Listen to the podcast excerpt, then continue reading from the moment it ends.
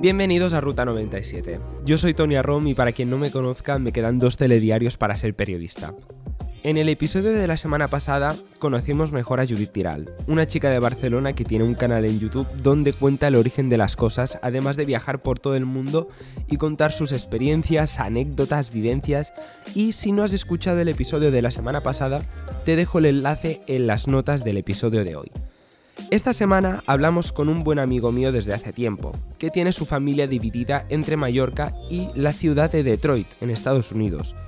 Por lo que hablamos sobre lo que implica viajar a Estados Unidos en su caso de forma regular, porque no estamos hablando de ir a Estados Unidos desde la perspectiva de un turista, sino cómo es gestionarse y montarse el viaje ahí cada dos o tres años.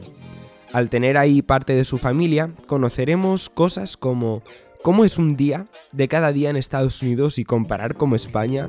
Eso que parece algo más aburrido de decir eh, lo típico, ¿no? La rutina del día a día. Te levantas, desayunas, comes, vas al trabajo y te vas a dormir, por ejemplo.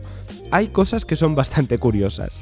Así que además de eso, conoceremos también lugares interesantes que visitar al menos una vez e incluso cómo hacer más llevaderos las típicas gestiones de comprar billetes, alojamiento y que luego no te lleves una sorpresa desagradable en, tu, en el extracto de, de tu tarjeta de crédito. Así que, ya sea porque quieres planear un viaje y te gustaría tener una pequeña guía de referencia o incluso si quieres ponerte algo de fondo y desconectar un rato, bienvenido seas. Que sepas que todos los enlaces de interés de cosas que mencionamos en este episodio, así como la web y el Twitter del podcast, están en las notas de, de este episodio. Y antes de dar paso a la entrevista, quiero darte las gracias que me estás dedicando tu tiempo y tu confianza volviendo a escuchar este podcast o incluso si estás aquí por primera vez. Soy muy pesado, lo sé, pero lo quiero decir en cada programa porque para mí esto es muy importante. Quiero que sepas que todos los episodios están ya grabados, editados y a punto de ser publicados. Por lo que cada dos miércoles si te apetece desconectar un rato y quieres escuchar un podcast, aquí las puertas están siempre abiertas. ¿Esto qué significa? Que cuando Tony diga la frase y nos escuchamos en el siguiente episodio, no va a pasar un tiempo aleatorio entre un mes y un año y medio, como iba ya pasando las últimas veces que grababa. Así que ya no me enrollo más y empezamos con la entrevista ahora sí. Bueno, Pera, ¿qué tal estás? Muchas gracias por haber aceptado la entrevista. Hola, buenos días, ¿qué tal? ¿Cómo va? Bueno, pues aquí te he traído porque, como ya he dicho en la introducción, nos conocemos ya desde hace un tiempo tú eres de Mallorca, pero tu familia tiene una pequeña particularidad. Sí, digamos que el hermano de mi madre hace ya casi, bueno, 30 años se fue a vivir a Estados Unidos y ahora, bueno, vive en las afueras de Detroit. Pues sí, sí, sí, y básicamente pues vamos a charlar sobre cómo es el hecho de tener familia en, Estados Unidos y todo el proceso de eh, verse, no verse, o sea, todo lo que implica hacer viajes regularmente a Estados Unidos. Porque bueno, al final a la familia siempre, a la familia siempre hay, hay que verla y bueno, al tratarse de, un, de una distancia tan larga como son Mallorca y, y Detroit, dos puntos muy separados, pues estamos hablando de viajes a gran escala. Sí, es un tema complicado. Al final normalmente es un día de viaje o incluso dos, según cómo lo organices. Claro, porque a la hora de organizar los, los viajes, todo el tema de comprar billetes de avión, ¿ya tenéis alguna técnica que digáis tenéis por mano? ¿O siempre tenéis que recurrir a, a cosas de sitios de internet? A ver, la técnica, la técnica típica es en general intentar mirar con tiempo. La técnica que se usa siempre cuando quieres hacer un viaje, porque al final eh, esto va fluctuando y depende de cada año, a veces los precios son más altos, más bajos, eh, la oferta y la demanda es diferente, entonces en general no queda más remedio que adaptarse un poco. Así que lo importante es hacer un barrido a muchas páginas y mirar muchas fuentes, pero necesitas hacerlo con tiempo Y bueno, y cuando hay una buena oferta, aprovechar. Claro, porque ¿cuánto, cuánto suelen costar los billetes de, de avión hacia Estados Unidos? Depende bastante de la compañía con la que vayas. Y si haces escala o no también, supongo. Mm, sí, o, o sea, a ver. El tren en general, a lo mejor 400, 500 euros, pero si lo miras con tiempo y tal, puedes encontrar por menos, por bastante menos. Que... Sí, eh, mm, he oído que una aerolínea que se llamaba Norwegian, he visto que reventó precios, ¿no? 250 euros, Barcelona, San Francisco, ida y vuelta, o sea... ¿Te Claro, queda el avión sin gasolina o cómo? Porque. No, claro, Bueno, también a aeropuertos internacionales o de más alcance, como por ejemplo San Francisco o otros de Estados Unidos, eh, también te sale en general más barato. Al final hay que pensar que Mm. Detroit no es un sitio turístico, No, es más bien una zona industrializada, es una zona que era la zona donde se construía todo... Donde había la industria automovilística y del motor en Estados Unidos, ¿no? efectivamente estaba la compañía Ford, tiene ahí aún parte de su dirección y de sus sucursales más importantes. Pero bueno, de todas maneras el hecho que dices de, de mirarlo con tiempo y también supongo de priorizar comodidades dentro de un avión, porque ¿cuántas horas de vuelo son al final? Eh, bueno, depende de la ruta. Al final, claro, te voy a decir muchas veces depende porque es un tema bastante situacional. Ah, una opción, por ejemplo, es volar de, desde Palma de Mallorca hasta Barcelona o Madrid y a partir de ahí a un aeropuerto internacional como Frankfurt, por ejemplo, Londres, depende de donde el precio esté mejor. Sí. Y a partir de ahí ya puedes ir directo a Detroit, porque en general vuelos que vayan directo desde España a Detroit no hay. Entonces siempre tienes que dar una vuelta por Europa. Y el trayecto más largo que suelen ser 9, 10, 12 horas. Seguidas en un avión son normalmente entre 7 y 9 horas. Depende si y- sales de y- Reykjavik o Frankfurt o... ¿Y qué haces durante esas 9 horas que puede llegar a durar el trayecto? O sea, porque claro, aquí te voy a preguntar algo que es de, de primero de ignorancia, que es mi caso, pero claro, tú a lo mejor sales de Frankfurt a las 12 del mediodía, pasan 7 horas, llegas ahí y claro, te descolocas porque al final es de día, de noche... eh, ¿Qué es lo que haces dentro del avión mientras ves la vida pasar? Eh, es duro. Lo, lo que a mí me funciona mejor es leer. A mí me gusta leer y puedes estar bastantes horas seguidas, estás sentadito y te va pasando el tiempo poco a poco. Pero también, pues, jugar a la consola, en algún momento incluso hablar con gente del avión. Eh, no se ha dado muchas veces, pero si hay alguien que sea majo a tu alrededor y tienes un motivo para empezar a hablar, porque yo que sé, eh, resulta que tú estás leyendo un libro que a él le interesa o lo que sea, a lo mejor, mira, pues pasas un tiempo hablando con él, o bueno, peleándote con, con la gente con la que viajas. Para de roncar, por favor. Uy. ¿Te ha pasado alguna vez? De tener que decirle a un señor para de roncar. Eh, sí, Ah, bueno, a ver, no, no he ido y le he dicho, señor, por favor, para de arrancar, pero he visto a gente dormir de maneras poco ortodoxas. O, o poco apropiadas, a lo mejor. Claro, pero... ¿Y una vez has, conseguido que el señor pare de roncar y has aterrizado en, en Detroit? Una vez que has llegado a Detroit y has aterrizado, ¿notas que el jet lag te afecte mucho? En, en el sentido de aquí hacia allí, o sea, España, O sea, Estados Unidos, no es tan impactante, me parece a mí. Como, es decir, cuando estás en Estados Unidos y vienes desde Mallorca. En- sí, entonces es- yo creo que es bastante peor. Creo que es bastante Ostras. peor porque eh, hay seis horas de diferencia, ¿vale? ¿Qué pasa? Si, Seis. Seis horas. Seis horas. Vale. Irse a dormir seis horas más tarde es algo que tú puedes hacer y en general no te pasa nada.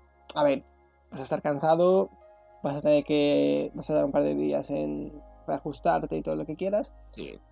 pero es algo que puedes hacer. La gente lo hace, sales de fiesta un día y a lo mejor te vas a dormir tarde. Bueno, mira.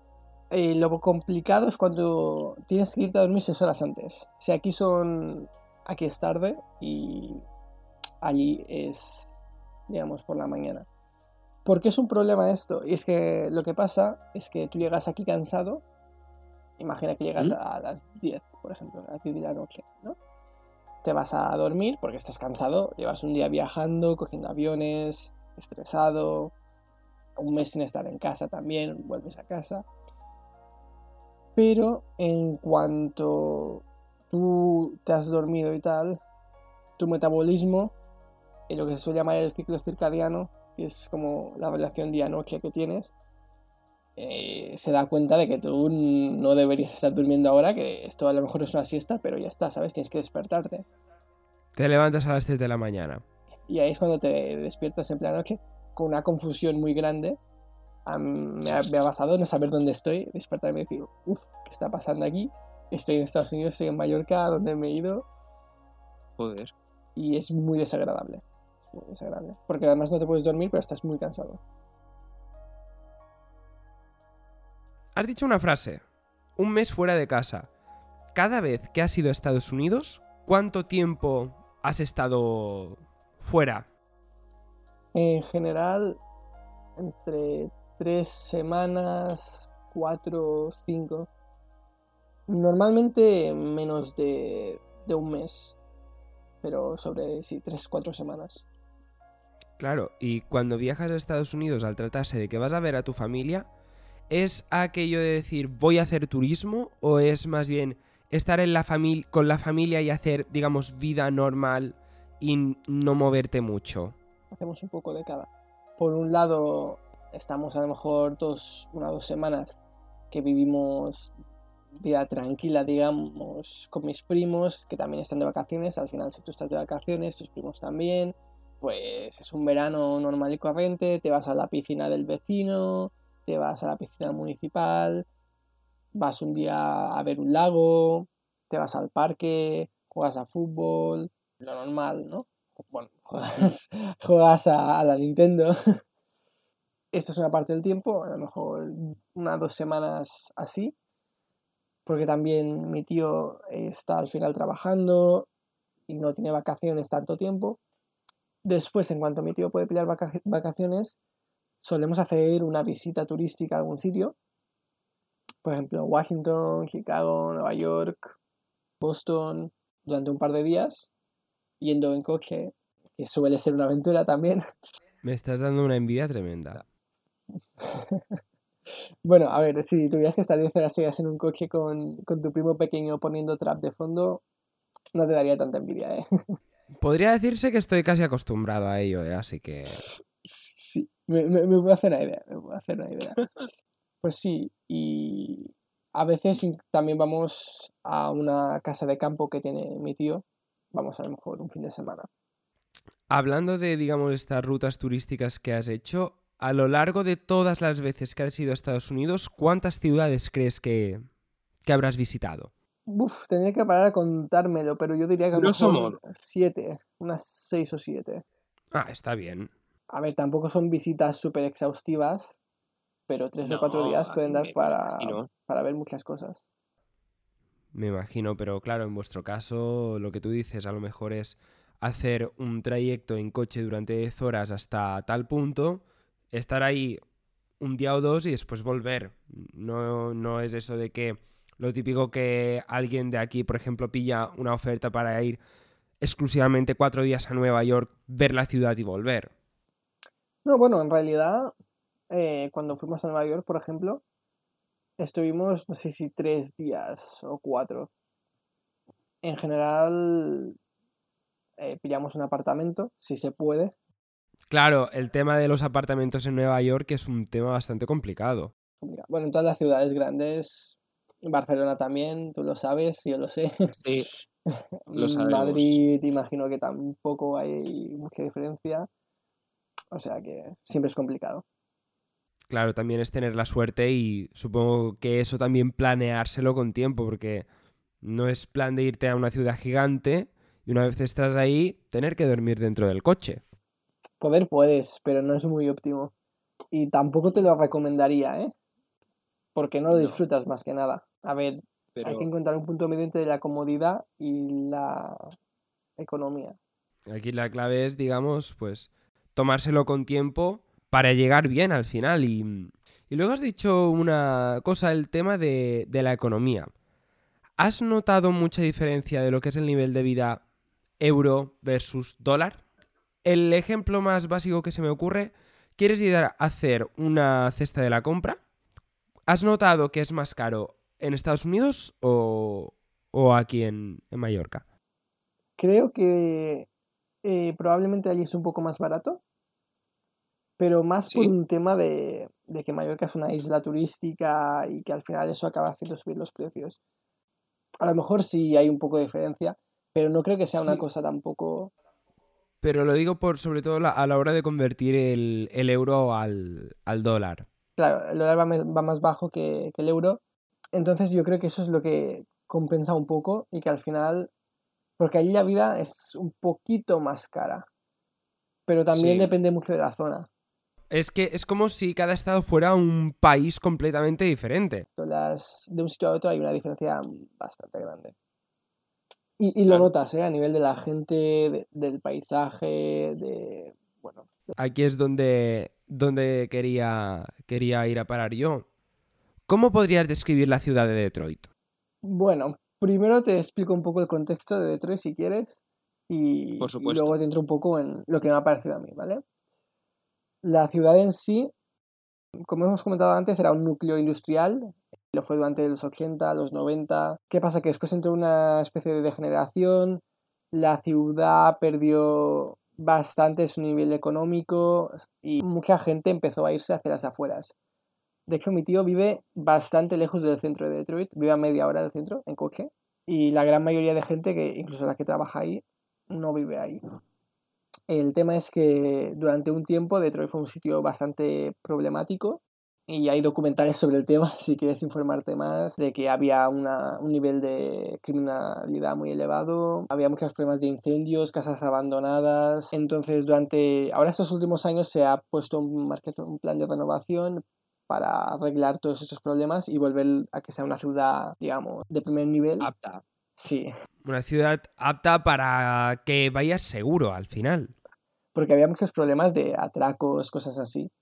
Todo ello debido al- a la recesión económica que sufrió lo- la, la industria. Exacto. A eso y a que también la, la gente, digamos, de clase superior fue poco a poco emigrando hacia las zonas exteriores de, de la ciudad, dejando el núcleo en un estado muy malo. Entonces, yo cuando fui, este, todo este tema ya se estaba arreglando y la ciudad ya era un sitio, la verdad, bonito. Hay edificios rascacielos, digamos, que podrías ver en cualquier otra ciudad, grandes, que le dan el típico aspecto este urbano. O sea que tampoco no se ve el, el efecto de todo este proceso que ha sufrido. Se ve una ciudad renovada. Exacto. Es una ciudad nueva, podríamos decir. Hay zonas donde aún se ven edificios antiguos abandonados, fábricas de estas que están medio derruidas y todas estas cosas que te recuerdan un poco el paso de la ciudad, pero las zonas nuevas realmente tú podrías pensar que estás en cualquier otra ciudad de Estados Unidos, digamos de estas de que están ahora en crecimiento. Si dices que tu tío se fue a vivir ahí hace 30 años, habrá visto un poco el auge, la caída, la reconstrucción, habrá visto todo, todo el proceso, ¿no? Sí, sí, realmente sí. El- la caída de la ciudad fue, un- para decirlo de una manera un poco épica, fue un poco antes de que él fuera, según tengo entendido. Vale. Claro, lo que pasa es que es- esto afectó mayoritariamente a la parte de trabajadores que realizaban la manufactura de los automóviles, Vale. no la parte de diseño. La parte de diseño se, se mantuvo en esa zona, es donde al final mi tío trabajaba como ingeniero haciendo los diseños y tal. Entonces a él no le afectó todo esto y sí que simplemente tampoco no, no vivió nunca en el centro, no ha vivido nunca en el centro, siempre ha vivido en las afueras. Por ello sí que conoce la situación, porque al final para ir a trabajar y todo eso sí que te afecta, pero no se ha visto nunca muy afectado directamente por ello. ¿Cómo es la rutina de un día a día en Estados Unidos. Porque eso es una cosa que puede parecer una tontería como una catedral, pero... No sé, me, me da curiosidad. Mira, te lo voy a decir así y va a sonar un poco a lo mejor falso, un poco extraño, pero se parece más a una película de lo que te esperarías. O sea, tú has visto películas, yo que sé, High School Musical, por ejemplo, y cosas así. Me, me interesa saber más. Cuéntame. Cuéntame. Pues eh, ciertamente se parece bastante a eso. En el sentido de que tú a, los 16 puedes conducir y te sacas el carnet y todo eso, lo que te da también bastante más libertad. Entonces la gente va al instituto, los high school y todas estas cosas. Me han enseñado el instituto donde iban y tal, mis primos. Y, y la verdad es que da mucho la sensación de que es muy, muy parecido a las películas. En el sentido de que se hacen bailes, celebraciones, las celebraciones típicas, Halloween, ¿qué puedo decirte? Eso a nivel, digamos, de cultura juvenil. Todo muy americano y mucho americano. Exacto. Realmente las películas exageran algunas cosas, pero esa no es una de ellas. Las casas son diferentes a las que estamos acostumbrados a ver por aquí. En general, con una parcela grande, casas grandes. Hago a lo Modern Family. A ver, después ya depende también del nivel económico de, de la familia en sí, ¿sabes? Hay casas más pequeñas, Sí, sí, sí. casas más grandes, pero eh, la idea es que todas las casas tengan su parcela, lo típico. Y al final, también a nivel de comida, la gente come el mediodía y luego hace como... Se nota bastante a nivel de, de rutina del día a día. La gente se despierta más pronto y, y la tarde en, en general es un tiempo más... es más libre. Sí, no es, no es como aquí, que comemos a las dos y media y cenamos a las diez. Exacto. Ahí comes el mediodía y después a las 6 de la tarde, a lo mejor, las 5, las 6, las 7 si es muy tarde y después ya está. Después a lo mejor te vas a dar una vuelta, a correr, te vas al parque, quedas con tus amigos a hacer unas partidas, lo que sea. ¿Tú con tus primos en qué idioma habláis? Casi siempre en inglés. O sea, yo- tengo cuatro primos. El, Sí. el mayor habla español. eh, no es el mejor español del mundo, pero es español que se puede entender. Y, y sí que empecé a hablar, o sea, cuando éramos más pequeños hablaba con él en, eh, en español. Pero a medida que pasaban los años, yo aprendí inglés, tengo un buen Mm. nivel. Entonces, en general prefiero hablar en inglés. Más que nada porque les es más fácil a ellos expresarse y se nota mucho cuando es más ágil la comunicación. Su nivel de español no es tan bueno porque en general, claro, aquí se da más importancia a aprender inglés que allí español. Aún así, me llama la atención de que en Estados Unidos hay mucha gente que, que está aprendiendo español, o al menos hay institutos y centros, e incluso universidades que, que dan, que dan este tipo de asignatura. Bueno, claro, al final eh, el español se habla en casi toda Sudamérica y una lengua que tiene muchos millones de, Sí, de sí. hablantes, ¿no? Claro, también está el tema de que, por ejemplo, si vas a Nueva York, antes que hablábamos del tema, una gran parte de la gente que te atiende habla español, porque son de Costa Rica, son de, ¿sabes? Ostras. Colombia, yo qué sé, México. Esto no lo sabía, ¿ves? ¿Y en Detroit hay mucha influencia del habla hispana o, o más bien se, esto queda para otros, para otros lugares como Nueva York?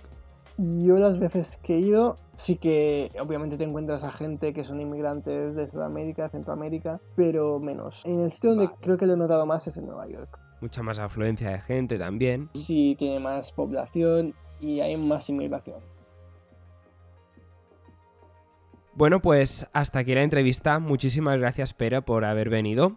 Muchas gracias a ti por invitarme. Un placer.